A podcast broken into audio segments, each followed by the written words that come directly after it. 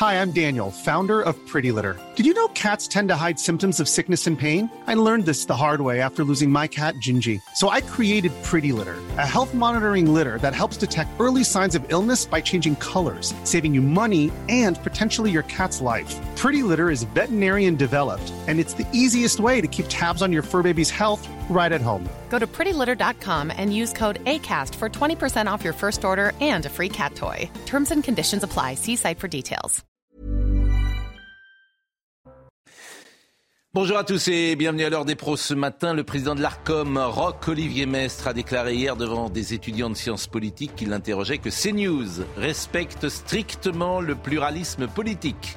Cette mise au point est la bienvenue après les critiques de la ministre de la Culture, Madame Rima Abdul Malak, critiques qui semblaient aussi des menaces sur l'existence de la chaîne et la reconduction de sa fréquence.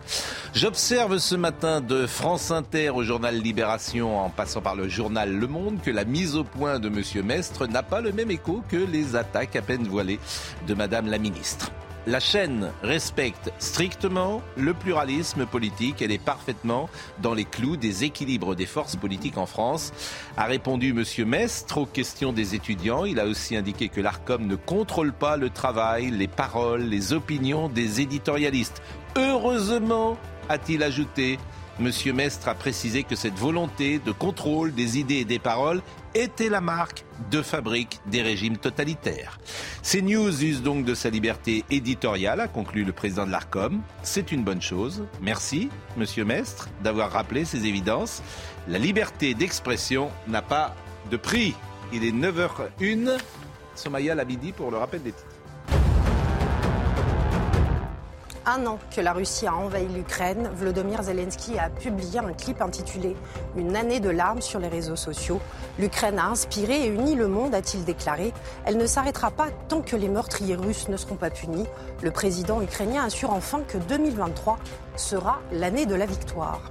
Les suites du drame qui a frappé un lycée de Saint-Jean-de-Luz. Le jeune qui a poignardé mortellement sa professeure d'espagnol mercredi euh, doit être présenté à un juge d'instruction en vue d'une mise en examen. Le parquet de Bayonne requiert le placement en détention provisoire de l'élève. Et puis dans l'affaire du tir mortel sur le tournage du film Rust, Alec Baldwin plaide non coupable d'homicide involontaire. L'acteur américain a accepté l'interdiction d'utiliser des armes à feu et de boire de l'alcool. Il va donc pouvoir reprendre le tournage du western. Poursuivi au pénal, la star et l'armurière du film encourent une peine de prison de 18 mois. Charlotte Dornelas est là, Paul Melun, Dominique Jamais, Georges Fenech, Dylan Slama, qui est avocat, que vous connaissez également. Bonjour. Et Patrick Adler, euh, merci d'être avec nous. Vous êtes comédien et il se trouve que vous avez participé à une aventure qui est restée dans les mémoires de la télévision française qui s'appelle La Classe. Mais oui, on faisait autant que le journal télévisé à l'époque, vous vous rendez compte? C'est vrai, c'était Fabrice qui animait. Et euh, ce qui m'intéresse dans votre témoignage, c'est que d'abord, évidemment, que vous avez connu Pierre Palman, il y a une forme d'hypocrisie aujourd'hui euh, sur ce monde particulier où la drogue euh, était très présente et la cocaïne euh, omniprésente. Je veux dire qu'il y a beaucoup de gens qui avaient la tête dans le sucre. Hmm. Donc j'ai été assez, enfin c'est, la raison pour laquelle je me suis d'ailleurs exprimé parce que j'ai vu que personne ne s'exprimait par hmm. rapport à, à, ce sujet-là, que tout le monde feignait la, la, surprise. Je me suis dit non mais attendez, dans quel monde vit-on? Je veux dire, ça fait quand même 30 ans. c'était il y a 30 ans, ça. C'était il y a 30 la classe, c'était il y a 30 ans. Bon, c'est vrai que le rapport à la cocaïne a peut-être été différent d'aujourd'hui, le rapport à la drague. Elle était moins chère Non, elle est moins chère. Elle est moins chère aujourd'hui. Mais il y avait plus, quand je dis le rapport, il y avait peut-être davantage d'indulgence il y avait davantage d'indulgence, ça faisait partie, euh, je dirais, intégrante d'un, d'un métier, des, des codes, des, des, codes de ce métier. Je dis pas que tout le monde en prenait, loin, loin s'en faut. Mais, oui, mais il y avait quand même, oui, mais quand même tout le monde. Ça veut dire quoi Tous les gens, euh, moi je vais pas citer de nom, bien sûr, non, mais tous les gens ma religion que de. Oui, mais tous les gens qui étaient les amis, c'est, on, on, a vraiment. Il de... vivait. Écoutez, il y, a, il y, a un type qui était son manager à l'époque, qui a fait un bouquin là-dessus oui. et euh, qui, qui, était qui était dans la chenouf aussi. Je veux dire que donc, donc Pierre, il a été baigné, j'allais dire, dans ce. Mm. Euh, dans, ce, dans cette piscine de, de stupéfiants. Hmm. Mais vous, vous interveniez, par exemple? Vous, vous échangez on, est, on, est, tous, on est tous intervenus, mais que, que voulez-vous faire par rapport à, un, hmm. à un garçon qui, qui, se, qui, qui, qui pense qu'il a, comme viatique la, la célébrité? Je, je, me rappelle que hmm. euh, il y avait quelque chose qui m'avait beaucoup amusé chez lui. C'est, on était allé manger un soir au restaurant et il avait, il avait dit à la fin eh, Voilà l'édition, le livre d'or je trouvais qu'il y avait une, une, arrogance, une, et en même temps un panache chez lui qui était, mm. qui était fou. C'est-à-dire que à peine le, sketch sur le colonel sorti et qui passait en boucle sur les radios et, dans les émissions de télévision, il était, il était déjà, il, était déjà, ça y est, il était là. Il fallait que on allait compter, on allait devoir compter avec lui et tout, et il avait une espèce de, super pouvoir qui était qui était en même temps très très émouvant parce qu'il y a quand même beaucoup de solitude. On parle de, ce métier, on dit mais comment vous n'avez pas aidé, etc. Blablabla. Il n'y a pas de famille. Ça n'existe pas la grande famille du, du show il a, des, il, a des, il a des amis quand même. Il a des, on il va a pas des, les citer, mais il y a, il y a, il y a des, il avait des, amis, proches qu'on connaît et des femmes notamment qui que sont, sont mes de amis de, que sont mes amis devenus. Bah, dire François Rollin était le premier à prendre la parole. Après, les journalistes en, euh, ont repris, ont dit mais que se passe-t-il euh, euh Qu'est-ce qui explique ce silence des artistes? C'est la raison pour laquelle après j'ai pris, euh, pris la plume pour écrire ce, billet. Mais, quand je vois ces grands artistes et ces gens particuliers quand même qui vont à la lumière et de cette manière-là et qui sont des vrais stars. Mais ils vont à la lumière très vite. Ils vont à la lumière très jeunes. Oui, mais c'est le principe. De Johnny à Sardou, ils ont à Bruel, ils ont tous été stars euh, très jeunes. Oui, sauf que, ils sont stars. ils ont, ils ont on pourrait tous les, vrais stars de long, ils ont tous 20 ans, 22 ans, etc. Tous. Euh, moi, je pense toujours à, une phrase qui est restée dans, mon cerveau. C'est Thierry Ardisson un jour qui demande à qui demande à l'égérie euh, l'âge. Eh oui, l'égérie. Euh, euh, Bien sûr. Ça va revenir. Qui demande... ça va revenir, ça va revenir. Je, je, je Coco Chanel. Non, je, je, en plus, je, je, ne vois, je ne vois guère euh, c'est euh, l'égérie de Dali, euh, cette femme. Non, les... Amandali. Amandali. L'âge, pardonnez-moi, l'âge. Bon, et pourtant je ne prends aucune substance. Bon, un jour Ardisson demande à Armand Dalir. Amandalir. Amandalir. Amandalir. Est-ce que vous avez des enfants? Il lui demande est-ce que vous avez des enfants? Et Amandalir dit non, nous sommes des monstres, nous ne devons pas nous reproduire. Ces gens qui vont à la lumière et on ne va pas à la lumière par hasard. Ces gens qui ont un désir d'être stars, et on n'a pas envie d'être star par hasard. Les gens, les gens normaux, ils n'ont pas envie d'être stars. Il y a quelque chose, pour les connaître maintenant depuis bien longtemps, il y a un truc, j'allais dire, qui ne va pas. Je ne sais pas si c'est le mot. C'est une fêlure. Mis à part, dans tous euh, les stars, il n'y en a qu'un qui paraît, c'est Goldman. On le met vraiment à part. Mais les autres, évidemment, il y a une faille, il y a un truc qui fait que l'anecdote du livre d'or, oui. Donc après, ben, euh, il y a, d'abord, il y a toujours une solitude absolument incroyable. Mais même chez Goldman, il y a une fracture, la mort de son frère. Oui, mais euh, convenons que lui a une vie différente, équilibrée, enfant, etc. Et puis, il, a fait une grande école de, il a fait une grande école de commerce. Oui, mais cette célébrité, il a. Bon. Mais les autres, donc il y, y, a quelque chose qui fait euh, qui n'est pas euh, classique. Alors, je ne sais pas comment le dire, normal. Ce que j'expliquais dans mon billet, c'est qu'il faut avoir le cuir tanné pour arriver dans, dans ce métier-là. Oui, mais c'est au-delà du cuir tanné. Il y a quelque chose de... si vous n'êtes si vous n'êtes pas bien entouré, c'est compliqué. Je dire, Pierre Pierre n'était pas forcément entouré, en tout cas peut-être pas hmm. forcément entouré des, des bonnes personnes. Hmm. Vous ne pensez pas? Et je n'en sais rien. C'est vous qui le connaissez. Moi, je pense, moi, je, suis arrivé, je suis arrivé dans ce métier, je, je sortais de huit années d'enseignement. Oui, vous étiez prof d'allemand. J'étais prof d'allemand. J'avais un parcours personnel assez hmm. compliqué, parce que j'ai un enfant de l'adage, j'ai connu la maltraitance et l'alcool, donc l'excès.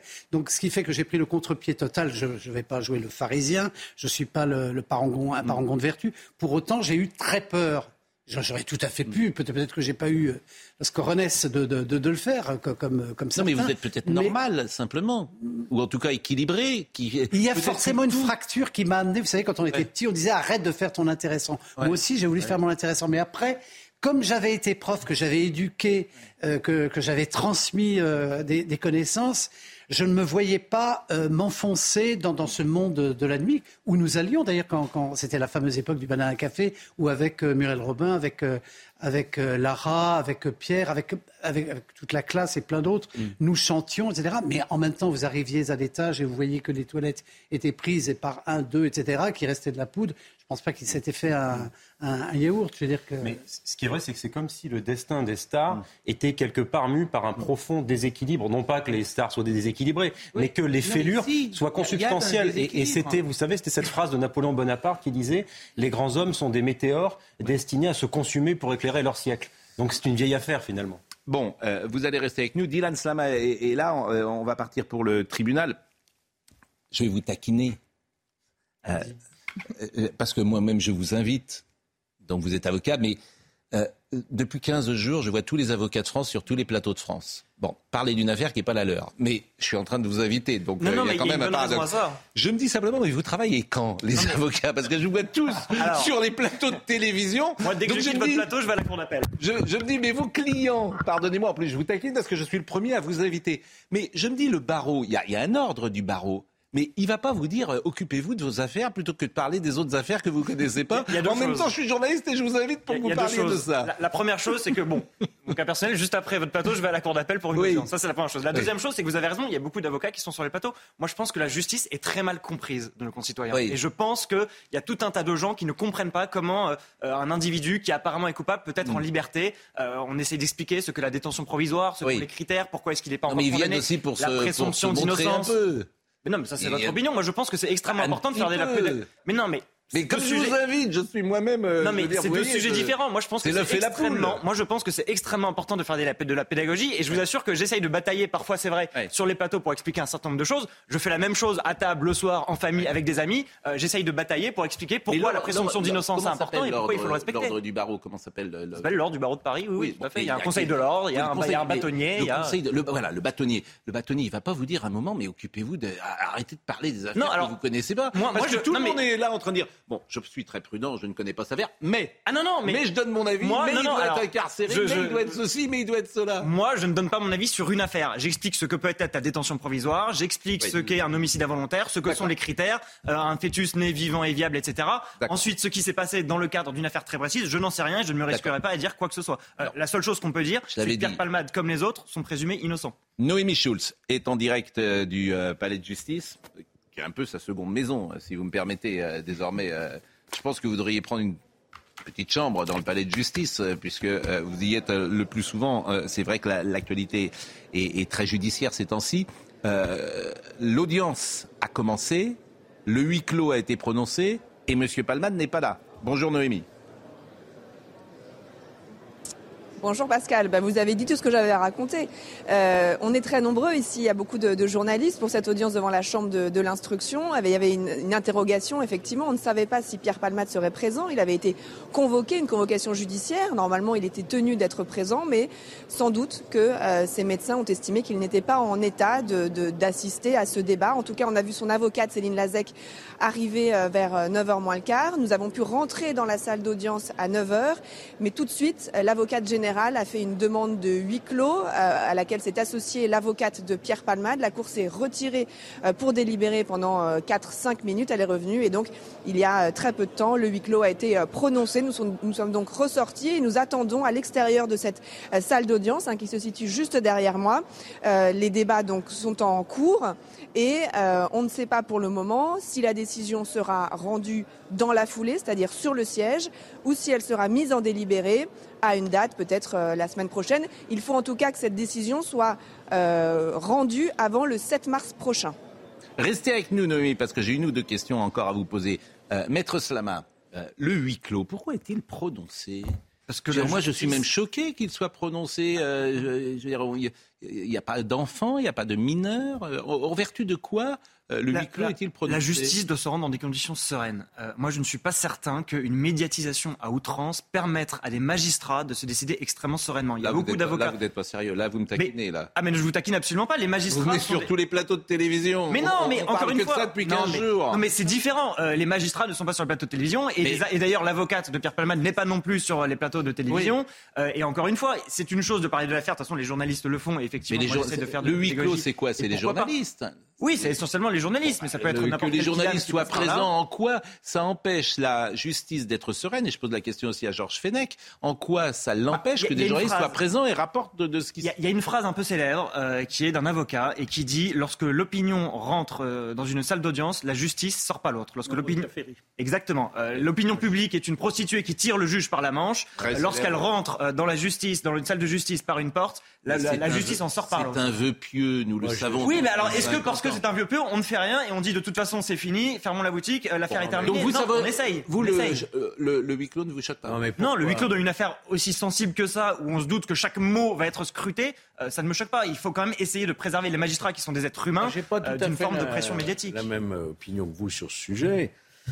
n'oublions pas une chose, c'est que la justice, elle est rendue au nom du peuple. Et donc, elle doit être rendue au regard du peuple et sous le regard du peuple. donc, il faut qu'il y ait une transparence totale. Le huis clos doit être vraiment l'exception de l'exception. C'est quand il est mineur, par exemple. Regardez aux États-Unis, tout est en public, y compris les audiences. Pourquoi, pourquoi n'avons-nous pas Alors, on a commencé à mettre un pied. Vous avez vu qu'Éric Dupont-Moretti autorise pour des questions pédagogiques à filmer certains procès. On est très timoré là-dessus. À partir du moment où vous avez des caméras fixes qui ne troublent pas, évidemment, il ne s'agit pas d'avoir des caméras qui se baladent. moi, je l'ai vécu dans les commissions. Dans les commissions d'enquête parlementaire, on s'était posé la question pour l'affaire d'Outreau hmm. est-ce qu'on le fait en public ou pas? J'étais l'un des rares à dire mais non, on va le faire en public. Il faut que les Français voient ce qui s'est passé. Et puis finalement, ça a très bien fonctionné. À partir du moment où les choses sont discrètement faites, qu'il y a des caméras fixes, ça ne trouble pas. Oui, mais j'ajoute une chose, j'ajoute une chose, c'est que hmm. c'est aussi peut-être, à mon avis, déjà pour le secret de l'instruction, dans ce dossier, et de plus en plus c'est compliqué, là il y a des éléments de l'instruction qui sont secrets par le secret de l'instruction, qui vont être bien sûr évoqués, ça c'est la première chose. Et deuxièmement, c'est les conséquences. Euh, il y a peut-être des éléments extrêmement confidentiels qui pourraient être faits, peut-être peut pour protéger le, mise en examen, peut-être pour protéger Pierre Palmade de certaines informations, et c'est important aussi qu'il soit protégé. devant la chambre d'instruction, on l'avait faite après l'affaire Doutreau. On s'est dit, il faut vraiment que ça se fait au regard des Français. Dominique, jamais avant de partir pour le palais de justice. On peut, être choqué, effectivement, dans un premier temps, par le huis clos. Mais moi, ce qui me frappe dans cette affaire, Pierre Palmade, aux multiples aspects, c'est que les dividendes de la célébrité ne sont pas tous positifs. C'est-à-dire, bah oui, ça arrive aussi. Oui. Ça s'appelle la rançon de la gloire. Ça n'existe pas judiciairement. Et donc, Pierre Palmade paye depuis 15 jours maintenant le fait d'être archi connu. Et du coup, je comprends le huis clos parce que d'une certaine manière, il n'est pas traité comme un autre, il est traité moins bien qu'un autre. Sa vie privée est une vie publique. Dans le sa, vie, sa vie est décortiquée. Parce qu'il a réussi quand même à être en soins intensifs euh, dans une unité qui, est, assez rare, ce, qui est, quand même assez. Non, mais c'est quelqu'un.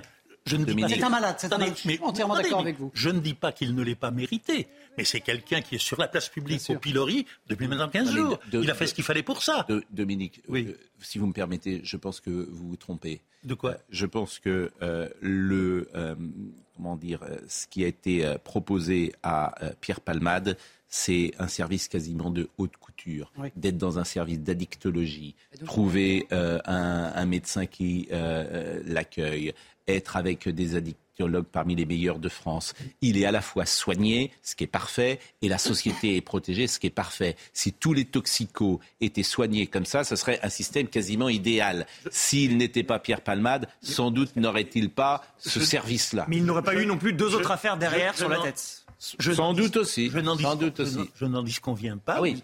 Non, vous avez raison. Après, ça s'appelle la rançon de la gloire. Mais ça n'existe pas dans le code Mais, que ça s'appelle la rançon de la gloire, j'en suis bien d'accord. Et c'est le jeu. C'est-à-dire que c'est. Qu'est-ce que vous voulez bah, dans le code pénal, la rançon de la gloire, ça n'existe pas. Il y a deux sphères. Il y a la sphère médiatique et la sphère judiciaire. Je voudrais, je voudrais simplement attirer l'attention hmm. sur le fait que, contrairement à ce que l'on imagine souvent et à ce qui se passe souvent, il n'est pas traité mieux que les autres, mais plutôt moins bien. Tous les gens qui aujourd'hui ont une certaine notoriété savent que si, hélas, ils vont rencontrer des déboires dans leur vie, ces déboires seront médiatisés à hauteur, à hauteur de ce qu'ils étaient dans la société. ça ne s'entend pas. Ce sont deux choses différentes. oui, mais à hauteur, c'est la règle du jeu. Hélas. judiciairement, non. Et la sanction est encore plus terrible. Ils perdent leur carrière. ils perdent, ils mettent un terme à leur carrière. Vous, dites c'est la rançon de la gloire, c'est vrai. Et il faut avoir en effet sa statue au musée Grévin pour qu'on vous la retire. Oui, ah, si on l'a pas, on ne peut pas vous la retirer. C'est une aberration. C'est-à-dire C'est une aberration. Ce qui est une aberration. Euh, parce que maintenant, on va déboulonner toutes les statues. Et ça y est. C'est une statue en cire. Oui, non mais, oui, mais parce que vous cédez là aussi le musée Grévin cède à l'opinion publique ou à la morale et aujourd'hui. Euh. Aujourd'hui, et l'opinion a plutôt tendance à exiger qu'il soit moins bien traité plutôt que mieux traité. C'est ce qui satisferait les gens. Bon, euh, Noémie Schulz, euh, sur nos échanges, veut peut-être euh, rajouter une précision et peut-être sur le huis clos, puisque c'était cela dont il était question. Oui, d'abord préciser que pour avoir un peu l'expérience de la Chambre de l'instruction de la Cour d'appel de Paris, le huis clos est très souvent prononcé par euh, les magistrats de la Chambre de l'instruction. Donc euh, on peut se dire que c'est un traitement de faveur pour Pierre Palmade, mais c'est un traitement qui euh, concerne énormément de personnes dont les affaires passent devant la Chambre de l'instruction. Ensuite, il ne faut pas négliger dans ce dossier la dimension médicale. Il y a sans doute des choses qui vont être débattues aujourd'hui qui relèvent du secret médical, puisque la question est de savoir si Pierre Palmade peut être envoyé en détention provisoire incarcéré, partir en prison, ou si il est mieux euh, sous, euh, en assignation à résidence à l'hôpital avec bracelet électronique. Et là, évidemment, ce sont des éléments. Euh, je vous entendais dire pourquoi est-ce que la presse ne peut pas y assister. Bah, tout ce qui relève du secret médical, on, ne peut pas, on ne peut pas effectivement nous participer à, entendre en tout cas ces, débats-là. Ah, ça, c'est une précision importante. Mais dans le cadre de l'audience, le secret médical, me dites-vous, est levé auprès des juges. Et là, vous m'étonnez. Non, non, mais là, il n'y a pas de secret médical. Bah, est-ce que devant un, juge, on pas Est-ce que le médecin lève le secret médical devant des juges? Le secret médical ne s'applique pas quand il s'agit de savoir le, degré de toxicomanie et, sa responsabilité intellectuelle. Mais là, il les est experts, il est en les experts psychiatres viennent régulièrement devant les assises pour parler de l'état mental de bah, l'accusé. Il n'y a pas de secret médical. Le secret médical, c'est pour autre chose pour d'autres euh, pathologies éventuelles. Là, Si par exemple ah. euh, Pierre Palmade euh, souffre, si les médecins disent que c'est incompatible avec la détention. alors Pourquoi vous dites alors? Bah, Les juges en tiendront compte. Oui, mais ça, est-ce que cette information, elle est étayée devant les juges? Bien sûr qu'elle est étayée. Bien sûr, il va, il va falloir dire en quoi cette, euh, ça, ma question. cette pathologie n'est pas compatible. Voilà. Donc le secret médical dans ces cas-là est levé. Le médecin lève eh lui-même. Ce que je veux dire, c'est que bah, dans ce cas-là, le médecin lève le secret médical. Mais c'est pas dans tous les cas. Euh, il est déjà arrivé, notamment dans une cour d'assises, qu'un ancien psychiatre qui n'avait rien à voir dans l'affaire euh, soit convoqué pour venir déposer, et on avait réussi à obtenir qu'il ne vienne pas déposer parce qu'il ne pouvait pas se dessaisir de son secret médical. Donc ah c'est le secret médical qui concerne l'enquête. C'est pas le secret médical d'une manière absolue qui est levé. Bon. Euh, Thomas Bonnet est en direct, lui, de Villejuif. Et euh, donc Pierre Palmade est toujours euh, à Villejuif, à l'heure qu'il est. bonjour. on avait imaginé d'ailleurs qu'il puisse être transféré au tribunal. Ce n'est pas le cas. Oui, tout à fait. Bonjour euh, Pascal. On est en poste depuis ce matin ici euh, devant euh, l'hôpital Paul Brousse de Villejuif, justement pour voir si Pierre Palmade allait être transféré vers la cour d'appel. Ça n'a donc pas été le cas. Il est encore à l'hôpital au moment où je vous parle. Je vous rappelle que les médecins ce matin devaient déterminer si l'état de santé de Pierre Palmade lui permettait de quitter l'hôpital et donc de comparaître à l'audience. Mais même en cas d'aval des médecins, le comédien pouvait décider soit de comparaître en visioconférence, soit de se faire représenter par son euh, avocate. En attendant donc l'issue de euh, la cour d'appel euh, de Paris, Pierre Palmade est toujours sous contrôle judiciaire, sous bracelet électronique, assigné à résidence ici au service d'addictologie de l'hôpital Paul Brousse de Villejuif. merci Thomas Bonnet. Le fait que M. Palmade ne soit pas au tribunal de Paris ne préjuge en rien, selon vous, ce n'est pas une c'est-à-dire que derrière ma question, il y a si la justice avait décidé de l'incarcérer, ce qu'elle lui aurait demandé déjà d'être euh, euh, au tribunal de Paris? C'était ça le sens non, de ma pas nécessairement. Surtout si c'est pour des raisons médicales, ce sont bien deux choses totalement indépendantes l'une hmm. de l'autre. Bon, les juges vont prendre leur décision en fonction de quels éléments? En fonction euh, des critères du code de procédure pénale. Ça veut dire, à mon avis, trois critères principaux. Un, c'est est-ce qu'il peut prendre la fuite? Bon, c'est-à-dire quitter le pays et ne pas comparaître devant euh, son procès lorsqu'il sera mm. convoqué. Deuxièmement, euh, avoir une influence néfaste sur l'enquête, aller voir des témoins, aller chercher des preuves, etc. Et troisièmement, peut-être que, de ce que j'ai compris, ça pourrait être le plus, celui qui sera le plus débattu, c'est le critère de réitération. Est-ce qu'il pourrait recommencer Sachant que je précise, quand on est sous bracelet électronique et qu'on sort d'un certain périmètre, ça sonne tout de suite, on est éventuellement géolocalisé oui, le risque d'irritation, il est quand même très affaibli. Bon, votre sentiment, euh, Georges Fenech, sur ce dossier? Bah, C'est compliqué de faire un pronostic, hein, Pascal peut pas dire euh, il va En même temps, vous êtes, euh, vous êtes, un peu là pour ça, puisque vous êtes confirmé judiciaire. Alors, si, vous, je peux vous interroger sur un match de football si vous le souhaitez, mais ce que j'avais envie, c'est d'une mise en perspective de ce qui se passe. Si vous souhaitez pas le dire, vous dites, moi, je veux pas me mouiller. Je vais assumer, comme on dit. Je vais, vous êtes? Non, non, mais... je vais assumer mes responsabilités de chroniqueur. Bah, c'est ce que j'avais. Oui, je demande euh, effectivement une analyse. Vous demandez une réponse. Je, la réponse, c'est que je rejoins ce qui vient d'être dit.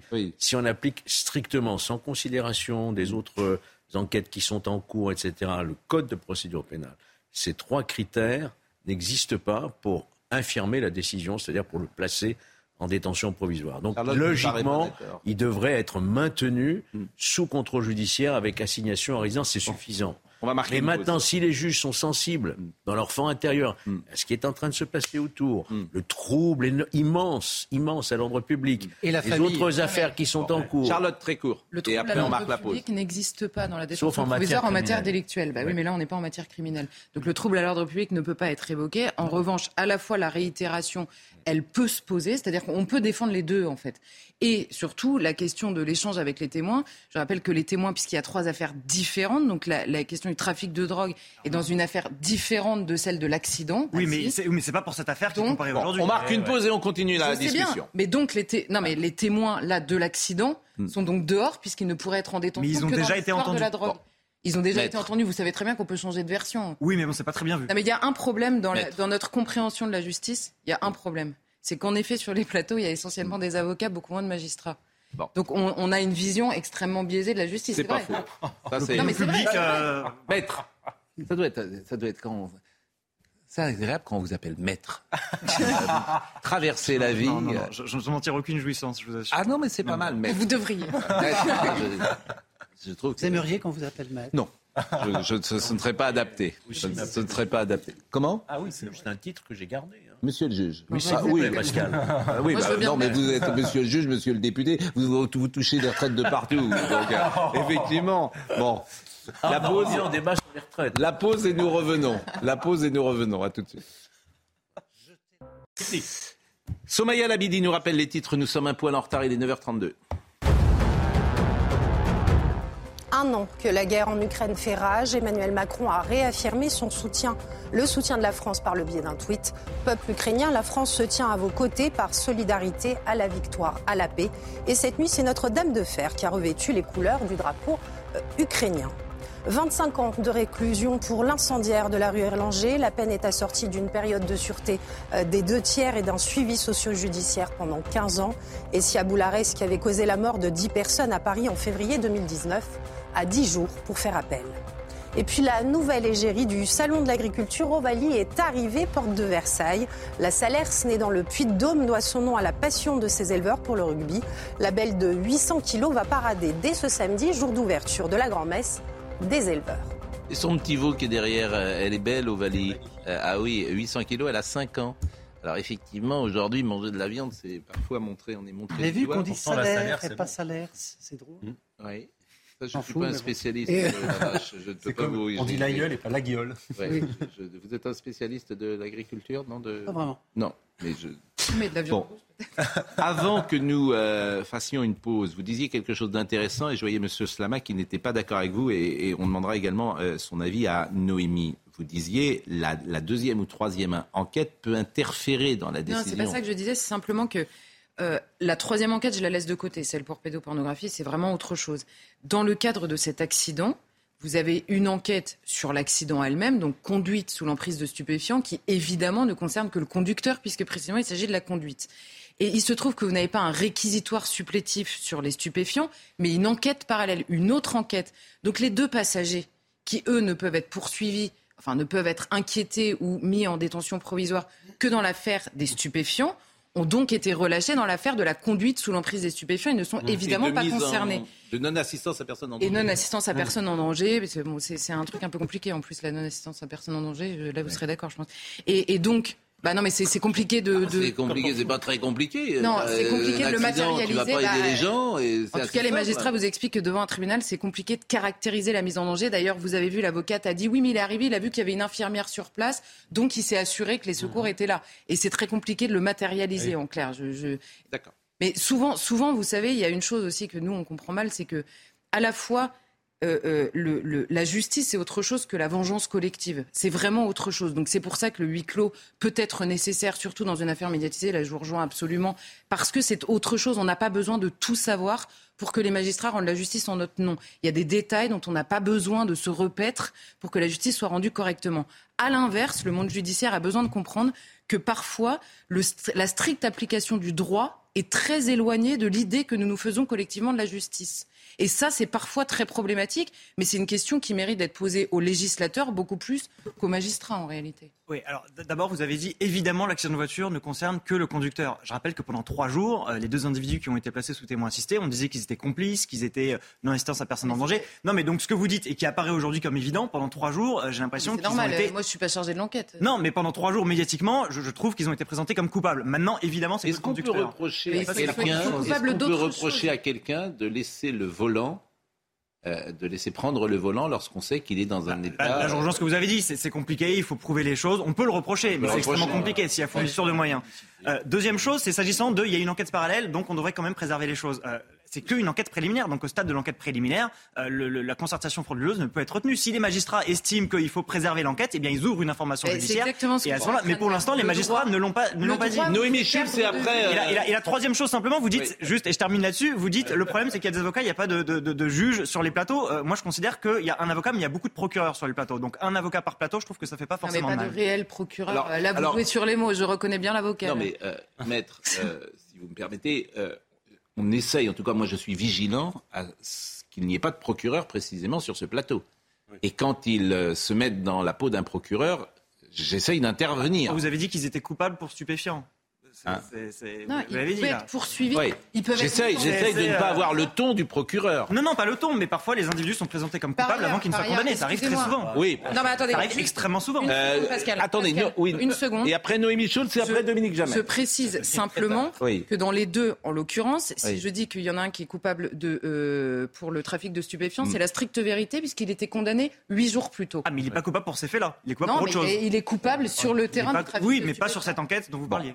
Non, mais déjà avec la manière dont vous le disiez prêtait un peu à confusion. ne faisons pas un débat dans le débat, si c'est possible. on, a, une, stricte illustration de la différence entre l'application du droit et l'idée de la justice. Bon, Noémie Schulz, que voulez-vous dire? Et après, je donne la parole à Dominique Jamais. Euh, je voulais dire que, à la question de savoir si les récentes révélations concernant les soupçons de détention d'images pédopornographiques concernant Pierre Palmade pourrait entrer en ligne de compte aujourd'hui dans la décision euh, des magistrats de la Chambre de l'instruction? Est-ce que, ça est-ce que ça va peser dans la balance? Est-ce que c'est ce qui pourrait lui valoir d'être envoyé aujourd'hui en prison? En théorie, la réponse est non. Euh, ça a déjà été un peu dit sur votre plateau, mais je crois que c'est important de le souligner. Les faits, les, magistrats aujourd'hui ne sont absolument pas saisis de ces faits-là. Ça ne devra même pas être débattu et évoqué au sein de, cette audience. Alors évidemment, ils sont au courant de, ce qui se passe. Hein. Ils lisent les journaux et ils, ont, ils en ont entendu parler. Mais euh, il faudra qu'ils motivent leur décision et en aucun cas, ils ne pourront s'appuyer sur ces éléments-là et cette enquête-là. Oui, je, souhaitais intervenir il y a dix minutes. C'est peut-être maintenant un peu, un peu périmé. Ah, mais oui, mais il faut prendre son tour, euh, cher euh, Dominique. un modeste justiciable. Non. Non, non, ce que je voulais rappeler simplement, c'est que vous savez bien que on condamne, enfin, on inquiète, si, hmm. sinon, euh, sans aller toujours jusqu'à les condamner, on inquiète les patrons de bars, les patrons de bistrots, etc. Ils hmm. laissent partir quelqu'un qui n'est manifestement pas en état de conduire. Et de ce point de vue-là, les deux amis, de, les deux escort boys de M. Palmade pourraient très hmm. bien être rattrapés ultérieurement. Bon, Patrick. Il avait proposé de prendre le volant. Oui, il avait refusé, il avait refusé, il se sentait très bien. Patrick Adler. Euh, C'est moi. Qui était né à la classe, si j'ose dire, dans le registre comique. J'avais 33 ans déjà. Voilà.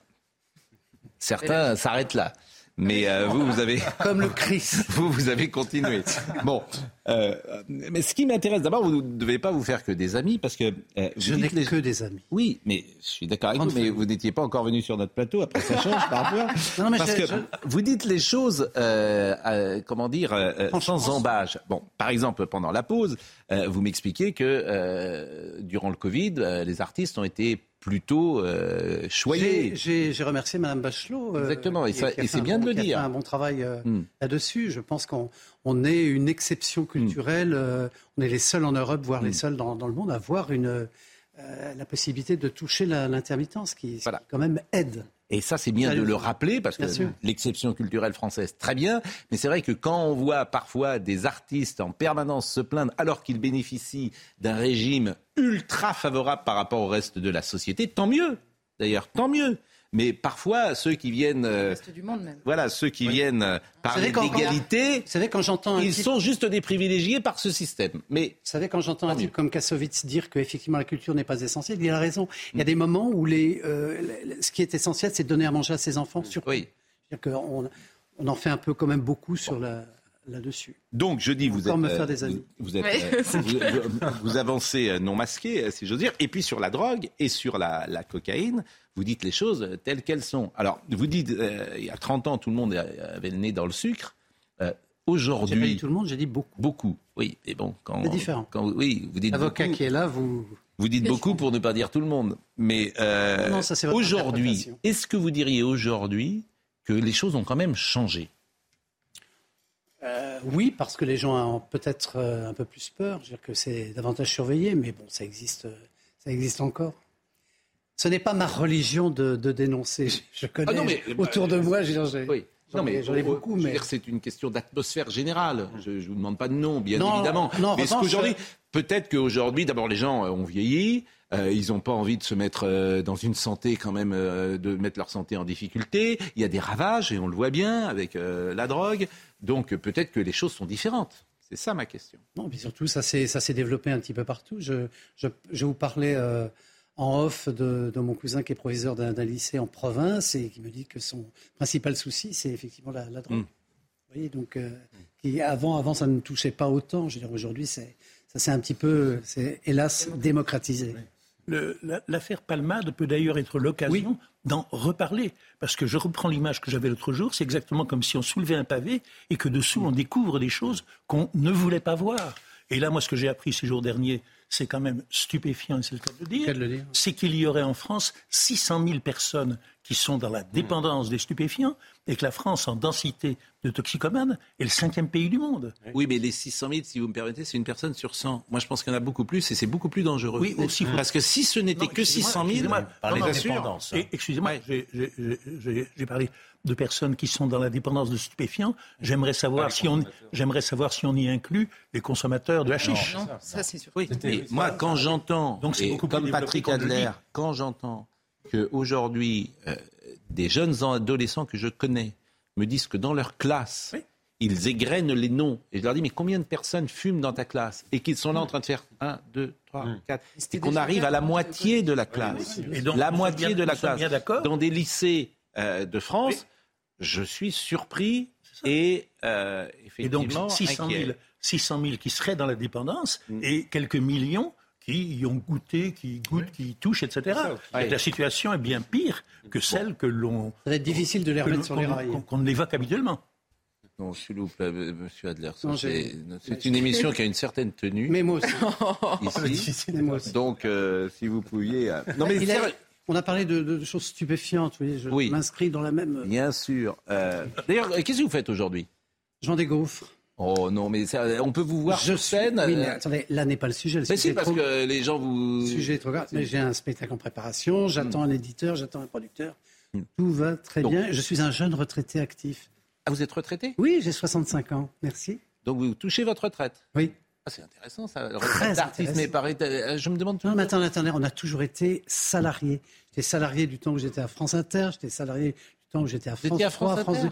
J'étais à France Inter, j'étais à Rien Mais vous, voyez dit ça. Le, problème, le problème, non, mais voilà, voilà. Pas si je vous aurais pas été invité. Non, mais j'étais à France Inter à la bonne, à la bonne époque du temps de, du temps de Ruquier, j'étais à Rien Ah oui, c'était le temps où il y avait du pluralisme.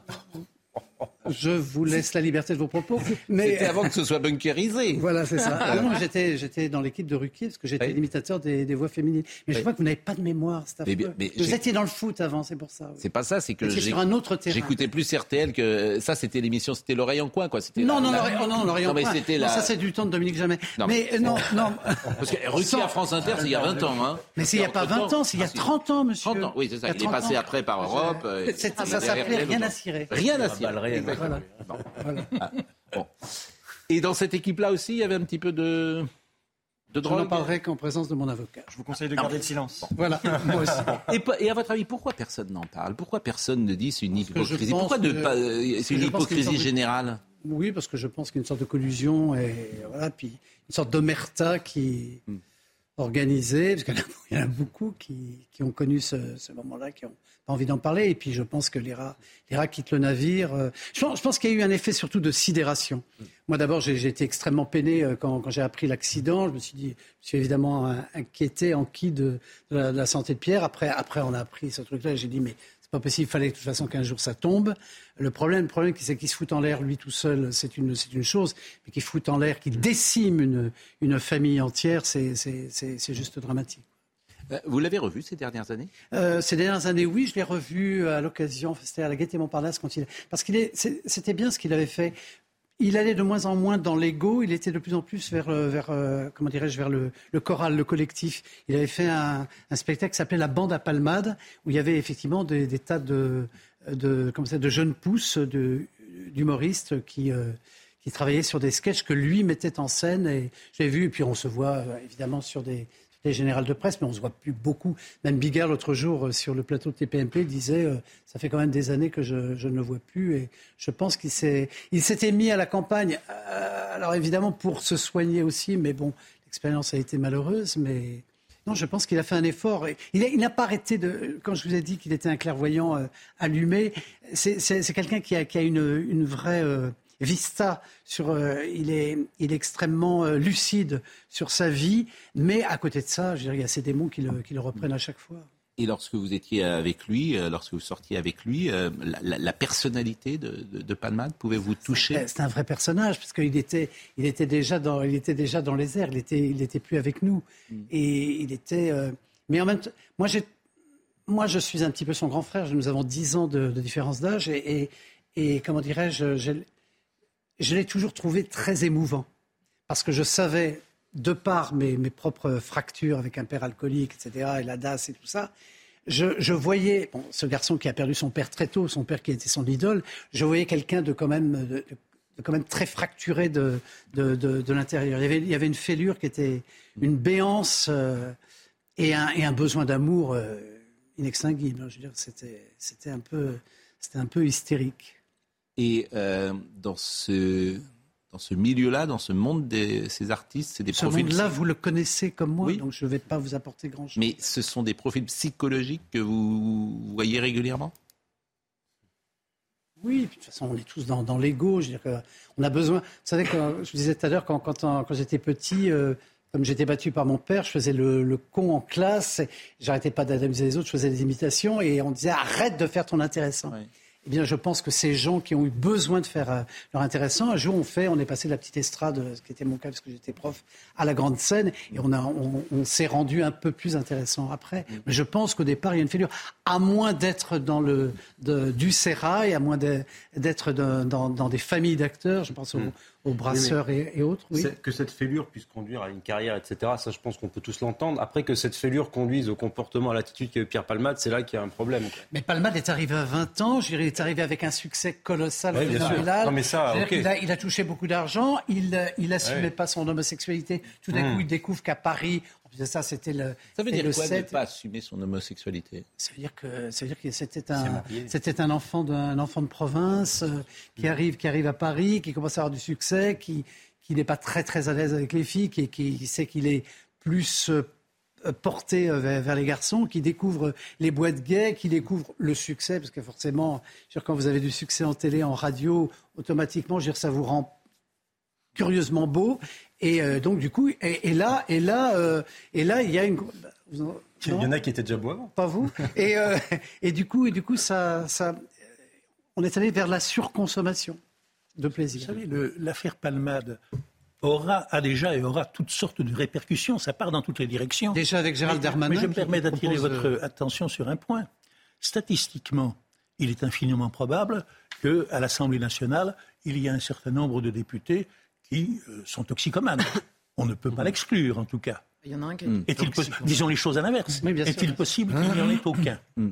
Mais vous pensez que c'est une question que les journalistes doivent poser aujourd'hui à tous les hommes politiques non, je, dis simplement ceci. Je dis simplement ceci. Il y a très probablement à l'Assemblée et je le dis pour des raisons statistiques tout simplement, mm, mm. sur les 577 parlementaires, il y en a 10, 20, 30. Est-ce que c'est une question que les journalistes doivent poser Attendez, attendez, vous savez pas où je veux venir. 10, 20, 30, peut-être qu'ils sont toxicomanes, plus ou moins, etc. compris. Est-ce que l'on peut compter sur eux pour voter des lois. Ça excuserait les insoumis? Hmm. Est-ce qu'on peut voter pour eux euh, est-ce que... Je prends cette plaisanterie parce qu'elle est drôle et elle, nous, amuse. Est-ce qu'ils peuvent voter en toute liberté Et comment se fait-il, question subsidiaire, hmm. que alors qu'ils sont prompts à l'heure actuelle hmm. à dénoncer les dérives sexuelles ou les violences de leur euh, euh, de leurs égaux. Euh, comment se fait-il qu'il n'y ait aucune attaque de ce genre-là venant d'aucun bord sur aucun autre bah, bord En tout cas, il y a des gens qui sont muets depuis 15 jours. Mais encore bah, il y a des gens que j'ai pas entendus. Le ministre de la Santé. n'entend pas. Oui. Comment Le ministre de la Santé, on l'entend. Non, non, mais ce que par exemple, le ministre de la Santé, on l'entend pas sur un sujet de santé publique. Vous avez raison. ce que je veux ah. dire, hmm. c'est que tout comme il ministre de la Justice, on l'a pas entendu non plus. Tout comme il y a eu il y a 30 ans un cessez-le-feu hmm. entre les socialistes et la droite sur les affaires immobilières. Oui, mais, mais, revenons. Tout se passe, tout se passe, hmm. tout se passe en hmm. matière de toxicomanie, hmm. comme s'il y avait un armistice, une suspension d'armes allant de l'extrême droite à l'extrême gauche, puisque personne n'attaque personne, ne révèle rien sur personne dans ce milieu-là. Et c'est pour ça que c'est ce milieu-là qui fait la loi. Et c'est exactement, c'est pour ça que je vous ai dit, est-ce que parce que euh, moi, j'ai jamais envie d'être dans le rôle de donner la morale. Je trouve que c'est voilà, je suis pas un père la morale. Bon, nous sommes d'accord. Et les journalistes, on n'a pas envie d'être euh, bon. Il n'empêche que c'est quand même un problème de santé publique, la drogue. Oui. Bon. Et qu'on voit nos gosses tomber dedans avec euh, des euh, conséquences quand même très grandes. Bon. Est-ce qu'on doit faire de la morale sur la drogue? Ça, c'est une bonne question. C'est pas la bonne, réponse. Bah, pas laisser passer ça. C'est-à-dire? Ne peut pas laisser dire à Dominique Jamais que dans l'Assemblée nationale, il y a des députés toxicomanes. Je ne peux, pas, je peux, je peux pas vous laisser dire ça. Mais pourquoi? Parce que vous n'en savez rien. Moi, je l'ai côtoyé pendant 15 ans. Autant, autant, je suis d'accord. Cette réaction corporatiste, autant, très bizarre. arrêtez, arrêtez. Autant, autant, je peux dire, effectivement, j'en ai connu qui ont suivi des cures de désintoxication alcoolique.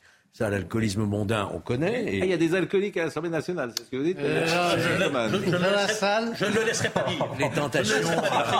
Mais vous pouvez pas C'est beaucoup mieux. Votre intervention va faire plaisir à l'Assemblée nationale. Non, il n'y a pas, il y a pas d'alcoolique. Il y a des cocaïnomanes. Il n'y en a pas. Il n'y en a pas. Il n'y en a pas. Vous avez raison. Je, retire, je retire ce que j'ai dit. Qu'est-ce qui vous permet de le dire? Qu'est-ce qui vous permet de le dire Il subodore. Il dit qu'ils sont en train de faire la loi, ce sont des toxicomanes. Non, il n'a pas dit ça. Il n'a pas dit ça. Je n'ai pas dit cela du tout. J'ai dit qu'il était insidieux, vous jetez la suspicion. J'ai dit qu'il était impossible qu'à l'Assemblée, il n'y ait pas un certain nombre de statistiques. Est-ce qu'on doit poser la... Moi, je vous pose, est-ce que c'est une question qu'un journaliste doit poser à des hommes politiques en responsabilité Monsieur le ministre, est-ce que vous avez déjà pris de la cocaïne? Est-ce que cette question doit venir dans le débat public Oui ou non? On dirait du hardis. Pas, de la part des journalistes. Je vous pose la question. Mais je vous pose cette question simple. faire ça avec tous les délits alors Comment Il faudrait faire ça avec tous les délits. Est-ce que vous avez déjà été violent? Mais non. Vous voyez, pourquoi est-ce qu'on ferait ça et pas les autres délits? bah, Je vais vous dire, il ne faut pas, il ne faut pas ça, ouvre une boîte de Pandore. Vous êtes en train d'inverser les choses.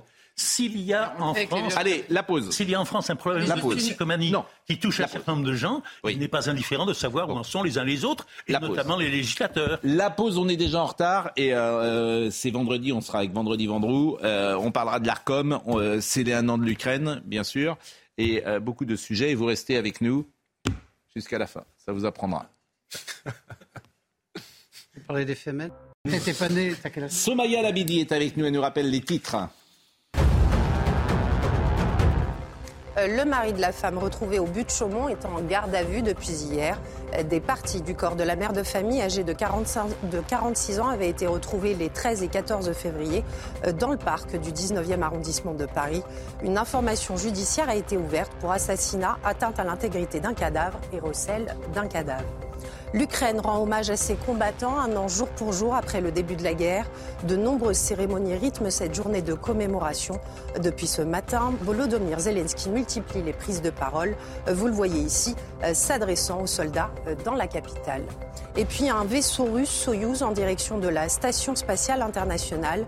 Objectif de sa mission, ramener deux cosmonautes russes et un astronaute américain euh, dont le vaisseau a été endommagé. Le décollage s'est bien déroulé, son amarrage à l'ISS est prévu pour ce dimanche. La Cour d'appel de Paris se prononce aujourd'hui sur l'assignation à résidence contestée par le parquet de Pierre Palman, mis en examen pour homicide et blessures involontaires après le grave accident qu'il a provoqué sous l'emprise de la cocaïne. C'était il y a exactement 15 jours. On est avec Noémie Schulz depuis euh, le début de cette émission. Noémie, on est d'accord qu'il n'y a rien de nouveau ces dernières minutes. Euh, donc, euh, nous, avons, nous allons peut-être parler d'un autre sujet.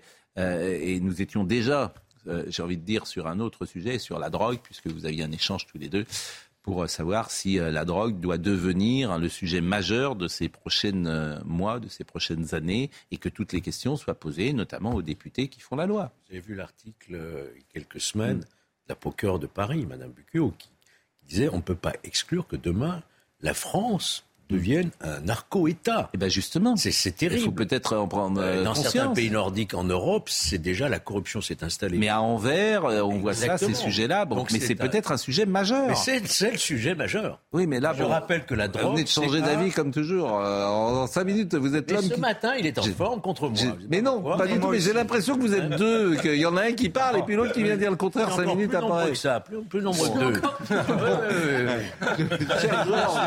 Mais donc si les miroirs. Euh, mais non, mais j'ai. Je, je, un autre. Mais j'ai pas. Ça, c'est jamais sortir. Vous savez l'amitié que j'ai pour vous. Mais, c'est vrai que vous dites parfois des choses. Je tolère. Mais, bien, bien évidemment. Baudelaire a dit qu'il fallait rajouter au droit de l'homme le droit de se contredire. Oui, ah bah, euh, vous êtes Baudelaire. Ah, j'ai dit un jour que la drogue n'était pas un fléau. Non, je ne dis pas ça, mais peut-être faut-il effectivement que ce soit au cœur de notre société, vous dis-je. Les ministres de l'Intérieur l'ont dit. Et Darmanin vient. Et Darmanin, ils ont tous eu un plan pour ça c'est un crime ou délit sur quatre ou cinq, c'est lié à la drogue. C'est le fléau le, plus, le plus grave. Si, questions de, chaque, fait divers vient dire que le fléau est le plus grave et remettre au cœur une nouvelle priorité. Mais la drogue. Dans les sujets du jour, et ça vous intéresse. Bon, il y avait effectivement. Euh, on a beaucoup évoqué hier euh, cette professeure tuée, bien évidemment, qui est un sujet dramatique, mais je voulais parce que ça vous intéresse, vous prenez la parole et ça vous intéresse aussi, puisque vous avez un rôle d'éditorialiste euh, aujourd'hui à cette table, ce qu'a dit le président de l'ARCOM, Roch Olivier Mestre. Il était hier à Sciences Po, c'est quand même très intéressant. Parce que, euh, vous le savez, la ministre de la Culture avait semblé remettre en cause notre propension à être une chaîne d'opinion ce qui est évidemment faux. Nous sommes une chaîne de toutes les opinions. Elles sont présentes sur ce plateau, mais que je sache ici, aucun euh, des journalistes ne milite pour euh, quoi que ce soit, sinon de faire circuler la liberté euh, d'expression. La liberté d'expression, elle est essentielle, bien, bien évidemment. Alors je vous propose d'écouter ce qu'a dit M. Roch-Olivier Metz, parce qu'il était interrogé par des gens de Sciences Po, parce qu'évidemment ça contamine. Les étudiants peuvent, ils sont parfois influencés. Pardon? Surtout à Sciences Po. Oui, pas qu'à Sciences Po. C'est les sciences humaines. C'est bunkerisé à Sciences Po. Ça. vous n'allez pas vous faire que des amis du tout. Hein. Euh, Seul contre tous, la liberté guidant le peuple. Mais oui, c'est entendu, mais vous vous sentez pas qu'il y avait plus de liberté, euh, de tolérance? Cette chance inouïe d'avoir l'âge que j'ai et d'avoir la parole euh, aussi facile. J'aurais, j'aurais, j'entrerai dans ce métier-là. Peut-être que je, je ferai gaffe aujourd'hui. Je m'en fous. Oui, mais euh, vous, avez grandi dans les années 80-90 euh, à la télévision comme moi. 90, j'étais enseignant jusqu'à fin 89. Mais, Arrêtez de me vieillir. Mais ce qui est frappant, c'est que, euh, et vous-même, quand on est chez Pollack, quand on est chez Pivot, quand on est chez Chancel, quand on est chez tous ces gens-là qui faisaient le métier que nous faisons aujourd'hui, il y avait beaucoup plus de tolérance, de liberté et de pouvoir parler avec des gens dont vous ne partagiez absolument pas l'avis. Je me trompe ou pas, Dominique Jamais? Partiellement. Parce que Pollack m'avait fait venir dans son émission Droit de réponse pour qu'il y ait un spécimen de la droite. J'étais entouré généralement d'une quinzaine de personnes qui ne partageaient pas mes opinions et Pollack se donnait un alibi de pluralisme. Vous étiez le seul de droite? Attendez, euh, catalogué à droite, oui, certainement. Et Pollack n'avait pas compris ce que Robert Hersan, patron du Figaro, avait parfaitement compris, c'est que quand on est seul de son opinion parmi une meute qui vous attaque, la sympathie du public va plutôt à celui qui est seul. Donc c'était contre-productif. Mm. et, si vous me permettez un, détail de plus, Robert Hersan avait bénéficié de la faveur et de la sympathie du public quand il avait été attaqué par toute la meute. Oui, il était venu dans une émission. Voilà, et il s'en était tiré, et s'en était tiré remarquablement chez Pollack. Et ensuite, mm. il avait interdit méchamment à 16 journalistes de participer à l'émission donc de jouer le beau rôle. C'est comme cela qu'il m'était échu. Euh, on va écouter ce qu'a dit M. Euh, monsieur euh, Mestre hier. Avec une chaîne comme CNews, qui est devenue dans notre paysage un élément un peu nouveau qui, se rapproche effectivement d'une chaîne d'opinion comme on le connaît dans d'autres pays, notamment aux États-Unis. On parle souvent de la, Fox News française. Alors CNews, c'est un cas intéressant parce que elle respecte strictement le pluralisme politique, donc une économique tous les mois les temps de parole des personnalités politiques, on vérifie, et à la seconde près, ils sont parfaitement dans les flous des équilibres des forces politiques en France. Mais au titre de leur liberté éditoriale, ils ont des émissions de plateau où ils invitent des éditorialistes qui défendent des opinions qui sont les leurs. Et, certains nous disent, mais c'est des opinions très marquées, euh, que fait l'ARCOM, le pluralisme? Oui, mais la loi vise très, très précisément et seulement euh, les personnalités politiques et ne nous donne pas, et je serais tenté de dire heureusement, je ne connais aucune démocratie ou une autorité administrative commencerait à contrôler le temps de parole de journalistes ou d'éditorialistes. Ah, il remet quand même l'église au milieu du village, Monsieur Metz, parce que la déclaration de la ministre était une déclaration bien plus politique, pour ne pas dire politicienne, que lui qui s'en tient à une déclaration plutôt juste, administrative et objective. Et je déplore que la ministre, lorsqu'elle était chez France Inter, n'ait pas fait preuve d'une plus grande objectivité concernant cette chaîne et je trouve ça délétère. Et, de plus, si vous voulez, pour des gens qui se disent tenants de la démocratie libérale et qui jettent l'opprobre sur tous les pays dont ils considèrent que sont des démocraties illibérales, c'était particulièrement, si vous voulez, spectaculaire de voir la ministre s'enfoncer ainsi de question en question. Et heureusement, les journalistes de, heureusement, les journalistes de France Inter ce jour-là défendaient vigoureusement la liberté d'expression et, défendaient CNews et, et, portaient haut les couleurs de notre beau métier. Là où je m'écarte quand même de ce que dit le, président d'Arcom, pour lequel j'ai beaucoup de respect, c'est quand il dit que CNews se rapproche de la chaîne d'opinion style Fox News. Je suis pas d'accord. Mais évidemment. C'est la chaîne. Non, non, mais il faut le dire. je l'ai dit tout C'est la chaîne des opinions. et, il n'y a aucun contrôle rédactionnel sur cette chaîne. Bah Chacun est libre de dire ce qu'il veut. Non, mais c'est important. De mais bien sûr. Mais j'ai été un peu surpris, voire même un peu choqué d'entendre le président d'Arcom dire c'est une chaîne qui se rapproche de Fox News, de la chaîne d'opinion. Non, c'est une chaîne française 100% française et qui exprime toutes les opinions. Il fait du en même temps. Fox News, Fox News, est-ce que j'ai une tête de Fox News C'est quand même plutôt de la ministre de la Culture, est-ce qualité, qu'on aurait attendu hmm. une défense du pluralisme. Et M. Roch Olivier Mestre vient de s'honorer, lui qui est un haut fonctionnaire hmm. à la tête d'une institution, en donnant euh, l'exemple de la liberté d'esprit, de l'attachement au pluralisme que n'a pas donné la ministre. Le CSA n'a jamais été aussi loin dans la défense de la liberté que M. Mestre dans sa déclaration de l'autre jour. Monsieur Slama. je voudrais dire que ce qui me choque dans cette affaire, au-delà du fond, c'est quelque chose qu'on observe souvent en matière judiciaire, c'est que quand il s'agit d'accuser, eh bien la diffusion de l'information est massive sur toutes les antennes, et lorsqu'il s'agit encore une fois, c'est pas judiciaire, mais je mets des guillemets, d'innocenter ou de rétablir une vérité, euh, eh bien là, la diffusion est moins importante. moi, je, ce matin. je précise simplement, c'est ce que vous disiez, mais, mais voyez, cette semaine euh, aussi, Eric Coquerel, son affaire a été classée sans suite, on en a très peu parlé. Euh, ça a été le cas aussi pour Julien Bayou. Il y a beaucoup plus d'énergie en général à déployer l'accusation que lorsqu'une décision tombe et bien réhabilitée. Alors c'est pas judiciaire, mais c'est exactement le, même fonctionnement. Monsieur Slama, je vais vous remercier. Merci à vous. je pense à vos clients qui m'ont appelé pendant que vous parliez et aux dossiers qui sont sur votre bureau, qui vous attendent. Et, ils me disent si vous pouviez libérer Monsieur Slama parce que j'aimerais qu'il s'occupe de mon dossier. Je cours à la cour d'appel alors. Non, c'est vrai. Non, mais d'abord, euh, on, vous, on vous voit régulièrement maintenant depuis euh, le début de saison et c'est vrai que euh, vous avez marqué, quoi, oui. c'est toujours mystérieux pourquoi parfois certains sont meilleurs que d'autres, mais il y a, vous avez un charisme et, une personnalité, je vous taquine de temps en temps, mais qui fait qu'on a plaisir à vous écouter et vous recevoir, bien évidemment, euh, sur euh, ces plateaux. On rappelle votre spécialité Du droit pénal.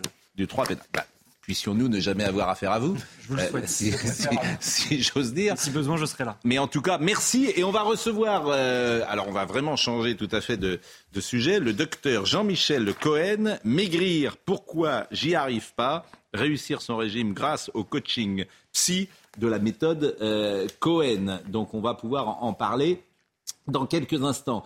Dans l'actualité, évidemment, aujourd'hui, il y a quand même l'Ukraine. Et il faut que nous disions un mot sur l'Ukraine, même si c'est un, anniversaire et que les choses ne, ne, changent pas.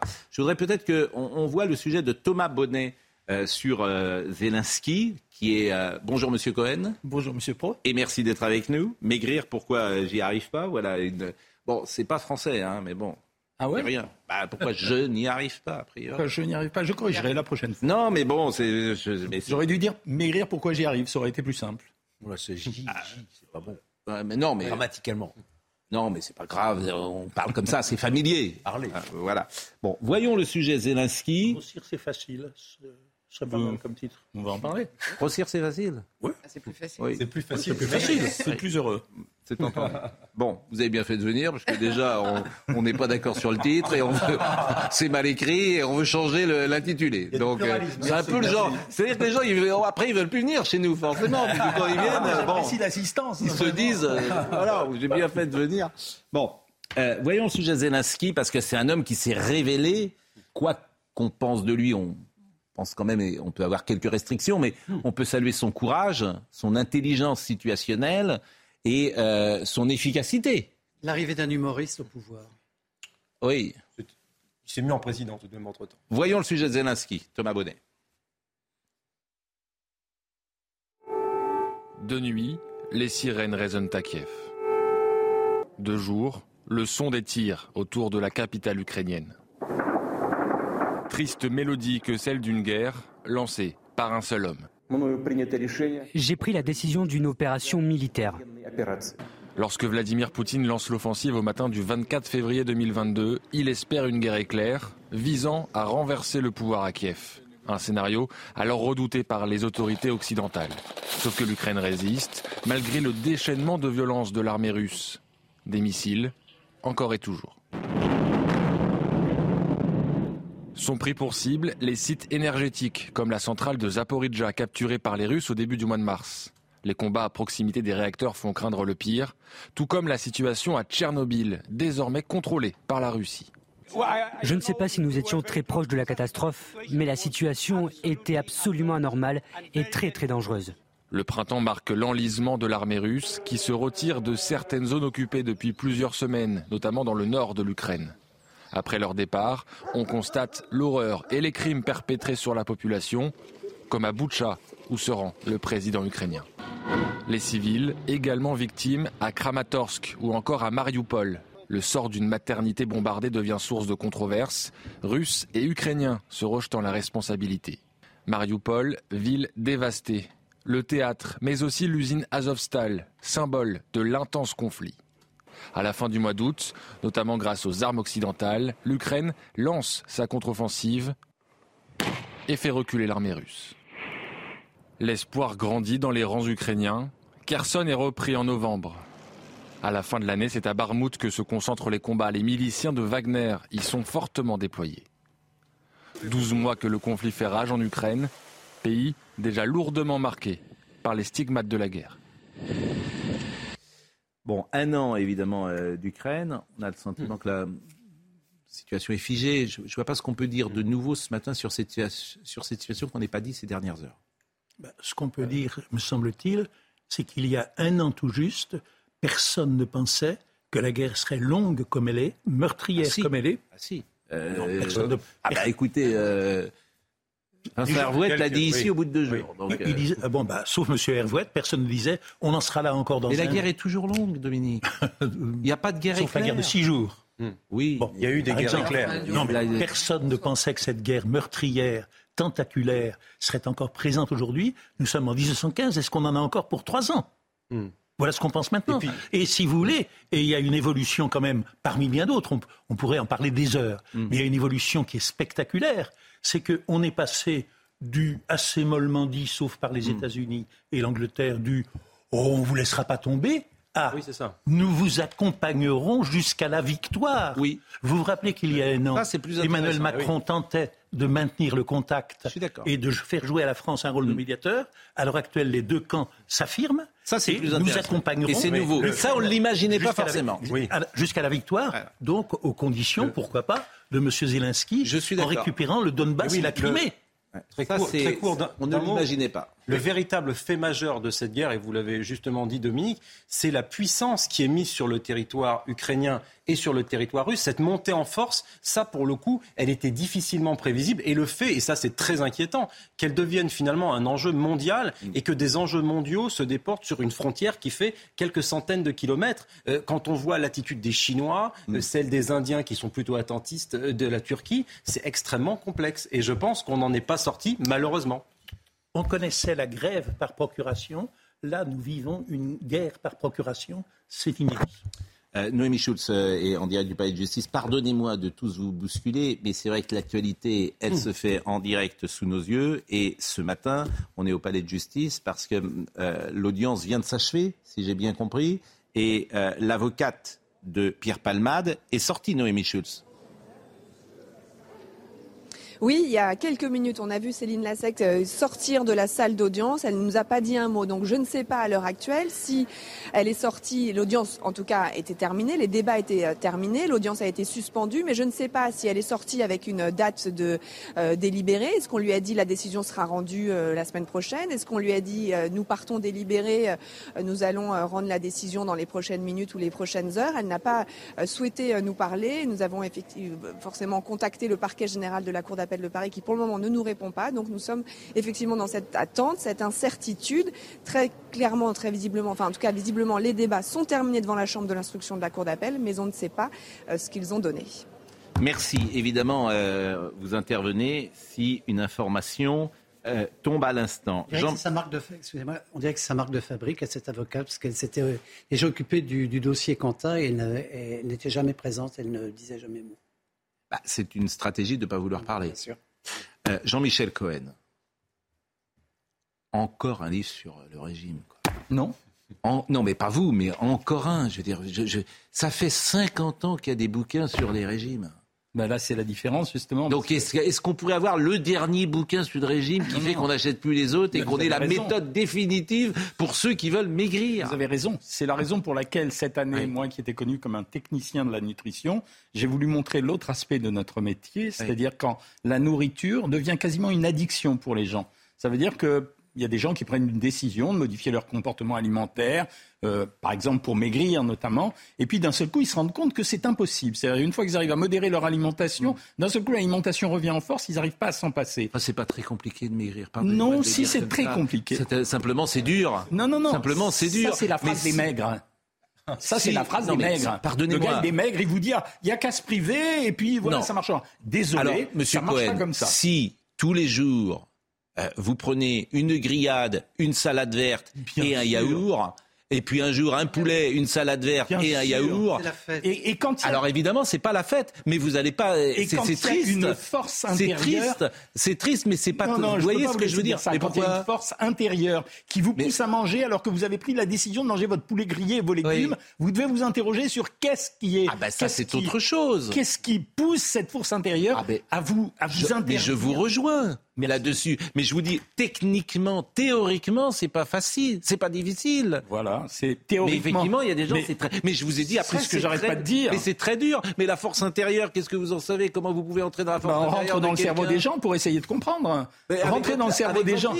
Oui, oui, avec un livre. Quand vous éclairez quelqu'un, quand vous, quand vous faites remarquer à quelqu'un qu'à la date anniversaire d'un événement traumatisant, c'est la période à laquelle elle regrossit à chaque période. Elle comprend que le transfert de cette date anniversaire a trouvé son réconfort à l'intérieur de la prise alimentaire. Et donc elle ne mange plus pour nourrir son corps ou par faim, elle va manger pour étouffer son angoisse ou son stress. Quand vous découvrez qu'une femme porte le poids de sa famille sur les épaules, parce que, par exemple, c'est le cas de cette fille qui s'occupe de ses vieux parents, personne ne veut s'en occuper, que ça, ça lui pèse dans sa tête, eh bien, elle le matérialise, elle fait un transfert psychanalytique et elle grossit pour affronter l'agressivité que ça représente. Toutes ces choses-là, ce sont des histoires vraies.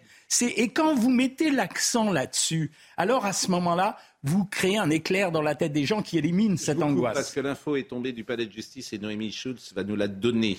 Noémie. Hmm. Noémie Schulz, pardonnez-moi, euh, monsieur Cohen. Oui. Donnez-nous l'information parce qu'elle est importante. Oui.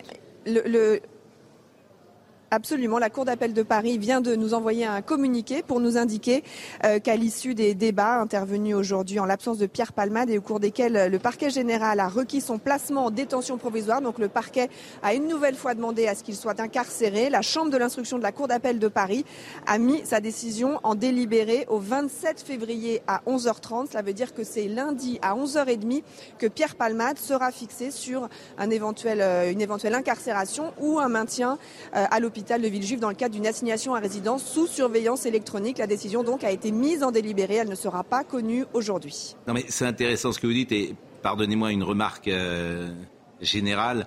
On reproche parfois aux chaînes info de parler en permanence de l'affaire Palmade, mais la justice crée une sorte de feuilleton où tout le week-end ah vont défiler tous les éditorialistes de France pour savoir s'il sera ou non euh, incarcéré. Donc il y a une sorte de feuilleton mis en place par la justice. Pas du tout. Respecter la procédure de la bah, justice. D'accord. Elle met en délibéré et elle dit dans trois jours, j'en ma décision. Elle a besoin de trois jours. Mais c'est le temps de la réflexion et c'est en même temps le temps de la rédaction et de la motivation. Oui. Voilà, le temps médiatique. Le temps médiatique n'est pas le temps judiciaire. Donc vous vous défendez et les députés et les magistrats. C'est normal, vous avez été et député et magistrat. Moi, je trouve que c'est tout à fait normal que la justice prenne le temps de la réflexion. Non, vous, avez sans doute d'ailleurs raison. Mais je, me permettais cette petite euh, remarque parce qu'effectivement, il y a un feuilleton si vous l'alimentez, le feuilleton, bah, il existe. Si vous l'alimentez pas, c'est de ma faute. Je suis le problème. Vous êtes le problème. Je suis le problème. Noémie Schulz. Noémie Schulz. Non, ce que je voulais préciser, c'est que pour vous donner un exemple, la Chambre de l'instruction ce matin, elle devait examiner le cas de Pierre Palmade et puis le cas de sept autres personnes euh, qui font des recours et des personnes notamment qui sont incarcérées. Donc il n'y a pas que Pierre Palmade qui intéresse aujourd'hui la Chambre de l'instruction, il n'y a pas que lui euh, qui a son sujet qu'il faut rendre une décision. Et donc on peut imaginer euh, que notamment les, magistrats, effectivement, une fois qu'ils auront passé toute la matinée à, traiter d'autres affaires et peut-être une partie de la, de la journée, eh bien ils se sont dit qu'ils n'auraient pas le temps de rendre cette décision et de la motiver avant ce soir et donc ils la rendront lundi matin. Euh, c'est très intéressant, évidemment, de lire votre livre. Merci beaucoup, euh, Noémie Schulz. Euh, maigrir, pourquoi j'y arrive pas? La vérité sur le rééquilibrage alimentaire, être gros ou se sentir gros, il y a beaucoup de têtes de chapitre pour être mieux dans sa peau, relation corps-esprit, la dépression souvent en cause, etc. Traumatisme sexuel. Bon, mais tout ça, évidemment, chaque cas est individuel. Bien sûr. Et chaque personne devrait pourquoi pas aller voir un thérapeute, en tout cas ceux qui veulent maigrir. Chaque histoire est individuelle. Mais en fait, quand vous regroupez l'ensemble des histoires, vous tombez à peu près sur euh, une vingtaine de profils qui hmm. sont à peu près identiques, qui sont alimentés par les mêmes traumatismes psychiques. Donc chaque histoire est un roman, c'est-à-dire chacun de nous a son roman familial, hmm. c'est-à-dire il l'a écrit. Et donc oui, effectivement, je dis depuis euh, bientôt 30 ans que le triptyque magique en termes de traitement des problèmes corporels et de nutrition, c'est la physiothérapie, la psychothérapie ou la psychanalyse et euh, l'approche technique. Et je me bats contre les gens qui veulent tout faire en même temps, c'est-à-dire ceux qui se disent psychiatres et nutritionnistes, ceux qui se disent nutritionnistes et psychiatres, parce que nous, notre rôle de nutritionniste, c'est de dépister l'histoire et après d'élaborer un menu indulgent, Adapté, persévérant. Voilà, c'est de l'approche euh, sensible. Mais bref, c'est aimer les gens hein, aussi. J'ai l'impression aujourd'hui, vous allez me dire si je me trompe ou pas, que dans la jeune génération, on vit plutôt mieux ces kilos, on les assume et même on n'a pas envie de les perdre. Est-ce vrai Est-ce vrai ou pas? C'est-à-dire que maintenant, il y a beaucoup. Est-ce que ce que je dis est vrai? Non, non, non, pas du tout. D'abord, on a deux phénomènes. L'étude qu'on vient de voir récemment a montré que la progression de l'obésité chez les enfants est inquiétante. Ça veut dire qu'il y a une stabilisation du surpoids et de l'obésité à 46% pour les adultes, 17% euh, pour les obèses. 46% euh, c'est le surpoids, mais ce qui est notable, c'est la montée de l'obésité chez les enfants. Ça veut dire des enfants. Pas ma question. Ma question, c'est de dire que les ados, bah, ils sont satisfaits et ils. Bah, une partie seulement parce que. ma question vraie ou pas? Une partie seulement parce que quand vous regardez les réseaux sociaux, en fait, vous avez ces types qui montrent leurs muscles en permanence, ces filles qui s'exhibent en, maillot de bain, et ça continue à construire l'image d'un corps idéal qui n'existe pas, en fait. Mais à l'inverse, on fait aussi l'apologie des kilos et on traite tous ceux qui diraient, ben non, cette personne est en état d'obésité, elle doit perdre du poids pour sa santé, de grossophobes. Donc c'est ça qui est pénible aussi. C'est du marketing à l'envers, ça. Ben, Charlotte, certains réseaux, Charlotte Dordelas. ceux qui partent en croisade contre ce que vous appelez, enfin ce que, ce que vous désignez à savoir la grossophobie, c'est quatre bobos à Paris. Hein. Oui, c'est ça. Euh, donc on fait croire sur certains plateaux de télé que, que, que, ça pose de problème à personne et que tout le monde s'assume. C'est pas vrai. On a tous un rapport. Euh, c'est un coup euh, marketing. Euh, oui, oui, c'est ça. en Berlin qui s'exhibait avec une super obésité sur les affiches ça, dans Paris. Mais admettez que dans la pensée un peu woke et, bobo, etc., ça, prend une place disproportionnée, cette histoire de grossophobie, et qu'on peut plus dire cette personne est obèse, elle doit se faire soigner. Alors, comme il reste 9 minutes, qu'on doit avoir vendredi, vendredi, et que je dois parler de Philippe Labro, et je voulais simplement, parce que Philippe va recevoir dimanche Bernard-Henri Lévy. J'invite tout le monde à voir le film euh, Il faut sauver l'Ukraine, cela, va Ukraini, qui est un film remarquable, euh, avec beaucoup de témoignages très forts et qui montre la réalité euh, de ce qui s'est passé en Ukraine sur l'année. Et euh, Bernard-Henri Lévy, c'est pour ça que je voulais qu'on l'écoute. On a vu tout à l'heure ce qui s'est passé depuis un an en Ukraine, mais là, il nous parle de Zelensky, de sa rencontre avec Zelensky et de l'amitié euh, qu'il a euh, construite avec Zelensky. Ce sera dimanche sur C8, l'essentiel chez Labro. Écoutons Bernard-Henri Lévy. Quand je le rencontre, c'est juste avant son élection. Tout ah oui. C'est en, en, 2019, il n'est pas encore élu. Il est, je le rencontre le soir du premier tour. Je pense que les résultats ne sont pas encore. L'après-midi, pardon, le déjeuner du premier tour, les résultats ne sont pas encore dépouillés. Et dans les chancelleries occidentales, dans les présidences ou les gouvernements, on croit encore que c'est notre Coluche à nous des années 80. C'est-à-dire un, clown, un, clown qui a joué à être président. Et moi, je sors de là et je prends contact avec un un grand chef d'État européen de ma connaissance et je lui dis écoutez, monsieur le président, j'ai quand même quelque chose à vous dire. Coluche, en Ukraine, c'est Reagan. Il va être élu et ce sera Reagan. Et je pense dans ma tête, parce qu'on a parlé, on a passé des heures ensemble, et on a parlé de Poutine, parce que c'est le sujet, même déjà à l'époque, parce que la guerre, elle a commencé en 2014. Donc je parle à ce jeune homme de Poutine. Je lui demande s'il le connaît. Je lui demande qu'est-ce qu'il lui dirait s'il le rencontrait pour la première fois. Je lui demande s'il... Et il a toutes les réponses. Il a toutes les réponses. Et je me dis, ce Reagan, il pourrait peut-être devenir Churchill. En tout cas, ça m'effleure. Dimanche à 23h, l'essentiel chez Labro, Bernard-Henri Lévy est invité pour une longue interview Slava Ukraini. On va être avec euh, l'ami Jacques Vendroux dans une seconde. Euh, je le dis chaque semaine, je ne sais pas où est Jacques Vendroux. Pas le droit, et, Marine Lançon n'a pas le droit de me le dire. C'est pratique pour faire préparer les questions que je vais lui poser. D'un autre côté, je prépare pas d'habitude les questions que je vais poser, donc ça change pas grand-chose. Et, et, mais alors, je ne sais pas où il est. Soliloqué. Oui, jingle. Vendroux.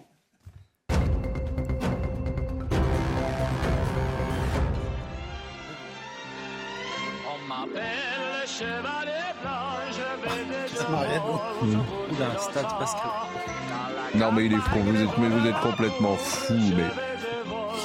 Alors je ne sais pas où vous êtes. Jacques Vendroux, je ne sais pas où vous êtes. Vous allez nous apporter un peu de légèreté, croyez-moi, on en a besoin dans ce monde-là, mais je vous donne deux minutes parce qu'on est déjà en retard. Bonjour. Je viens d'inaugurer ici à Chassier, en Ardèche, le stade Pascal Pro. Regardez, il n'y avait personne parce qu'il pleut à torrent.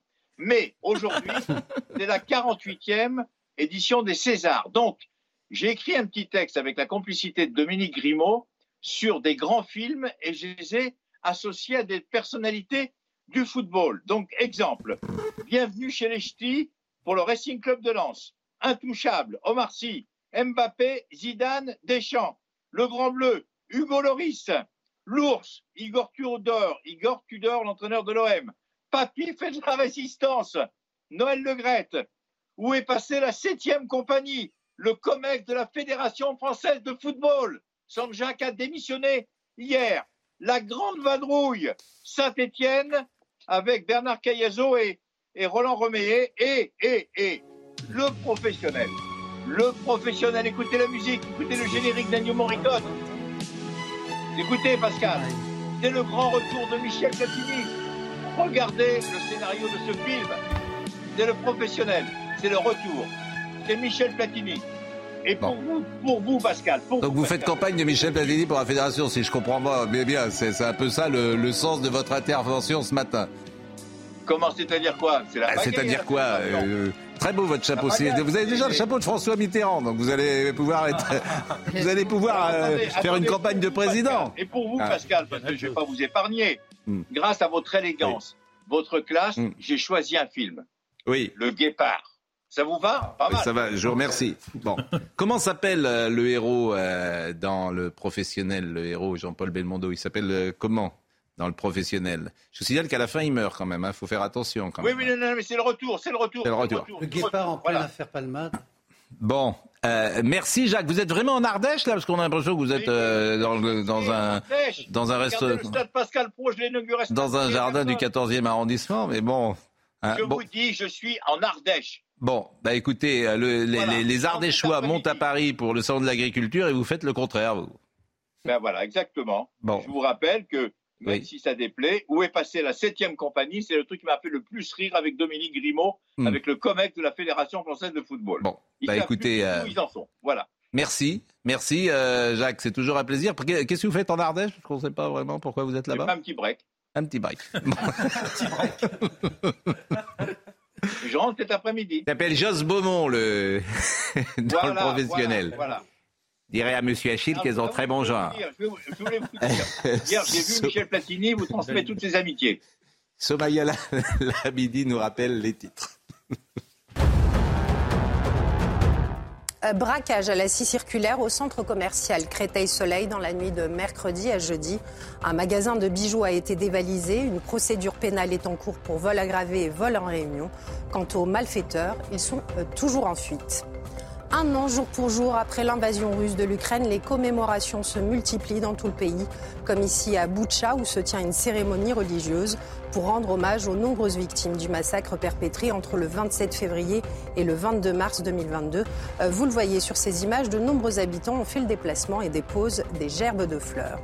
Et puis, nouveau tir de missiles par la Corée du Nord, des tirs en réponse à l'intensification des exercices militaires des Américains et des Sud-Coréens, euh, considérés comme une déclaration de guerre par le régime de Pyongyang de gens qui nous écoutent qui doivent être frustrés parce que d'habitude on accorde plus de temps évidemment à notre invité livre et c'était Jean-Michel Cohen euh, aujourd'hui, maigrir, pourquoi j'y arrive pas. Donc vous allez revenir, ça j'en prends euh, l'engagement, mais comme il nous reste quand même quelques secondes, dans le temps on disait euh, le régime dissocié, c'était Montaignac je crois, etc., que fallait pas manger, on pouvait tout manger mais pas ensemble. Par exemple la viande on la mange pas avec les frites, mais si on mange des frites d'un côté et de la viande de l'autre, dans deux repas différents, tout va bien. quels sont les conseils que vous pouvez donner, mais sans passer par par la psy, si j'ose dire, les conseils de bonne nutrition, par exemple pour le week-end eh ben, Un vrai régime, un bon régime, c'est un régime qui n'interdit rien. Et après, on joue beaucoup sur les densités caloriques, ça veut dire le nombre de calories rapportées au gramme des aliments.